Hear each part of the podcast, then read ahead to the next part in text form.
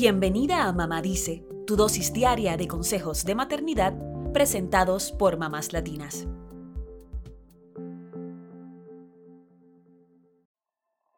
Todas hemos escuchado hablar alguna vez sobre anorexia y bulimia, pero ¿somos realmente conscientes de lo frecuentes y letales que pueden ser? ¿Sabías que uno de cada siete hombres y una de cada cinco mujeres en Estados Unidos padecerá un trastorno alimentario antes de los 40 años? ¿O que cada 52 minutos estas enfermedades cobran una vida? Hacer dieta, comparar nuestro cuerpo con el de otros y buscar un ideal de belleza en las redes sociales son hábitos tan frecuentes en nuestra vida cotidiana que nos parecen normales. Por eso es tan importante que hablemos de los trastornos alimentarios, para darnos cuenta a tiempo si algún miembro de nuestra familia está sufriendo en silencio. Empecemos por la anorexia nerviosa.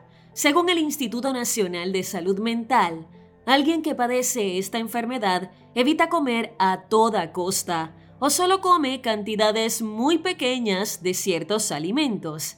Tienen pánico de engordar, se pesan una y otra vez e incluso cuando están muy delgadas, estas personas se miran al espejo y se ven con sobrepeso. Existen dos subtipos de anorexia nerviosa. En la primera, que es la restrictiva, se limita al extremo la cantidad y el tipo de alimentos que se consumen.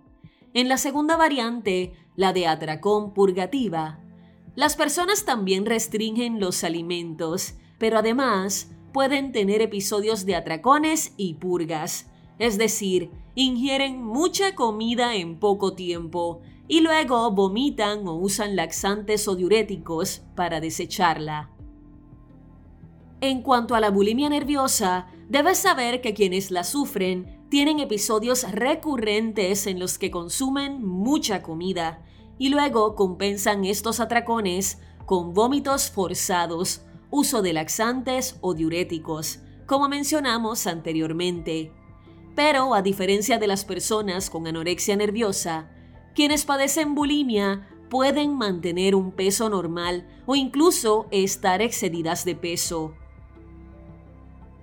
Por eso es importante que no te dejes engañar por una persona que se ve saludable. No siempre podemos darnos cuenta de si alguien tiene un trastorno alimentario con simplemente mirarlo. Mejor estate atenta a estos otros signos y síntomas que indica en su sitio web la Asociación Nacional de Anorexia Nerviosa y Trastornos Asociados, o ANAD por sus siglas en inglés. Lo primero que debería llamarte la atención es que tu hija o hijo adopte un cambio de actitud hacia la comida y hacia su cuerpo. No importa la edad que tenga, ni lo joven que sea, porque lamentablemente estos trastornos son cada vez más comunes en los niños. También puede ser una señal de alerta si notas que tu hijo o hija se preocupa demasiado por perder peso, hace dietas con frecuencia, controla todo lo que come o si se obsesiona con las calorías. Incluso podría adoptar conductas sospechosas o extrañas, como dejar enfriar el platillo o agregarle una cantidad excesiva de aderezo para afectar el sabor y así tener una excusa para no comer. Otros signos de alerta son cambios en cuánto, qué y cuándo come tu hijo, que esté haciendo mucho más ejercicio de lo habitual o que pase demasiado tiempo en el sanitario. Si se retrae de su vida social o tiene cambios de humor extremos, también podría estar atravesando por uno de estos trastornos.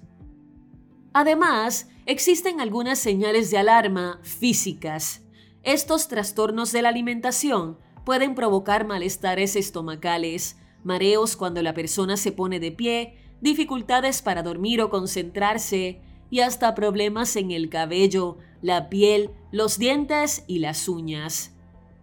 Tanto la anorexia nerviosa como la bulimia pueden ser fatales, así que si te llama la atención la conducta de tus hijos, no ignores el problema. Mantén la calma, exprésale tu preocupación sin echarle la culpa, ni mucho menos avergonzarlo. Y sobre todo, escucha con empatía. Lo mejor que puedes hacer es dejarle saber que te preocupas y que quieres ayudar.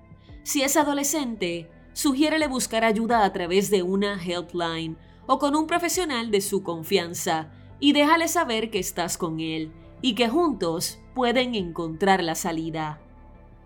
Organizaciones como la Asociación Nacional de Anorexia Nerviosa y Trastornos Asociados, conocida como ANAD, y la Asociación Nacional de Trastornos Alimentarios, conocida como NEDA, cuentan con muchos recursos útiles y con líneas de ayuda si quieres seguir profundizando en el tema.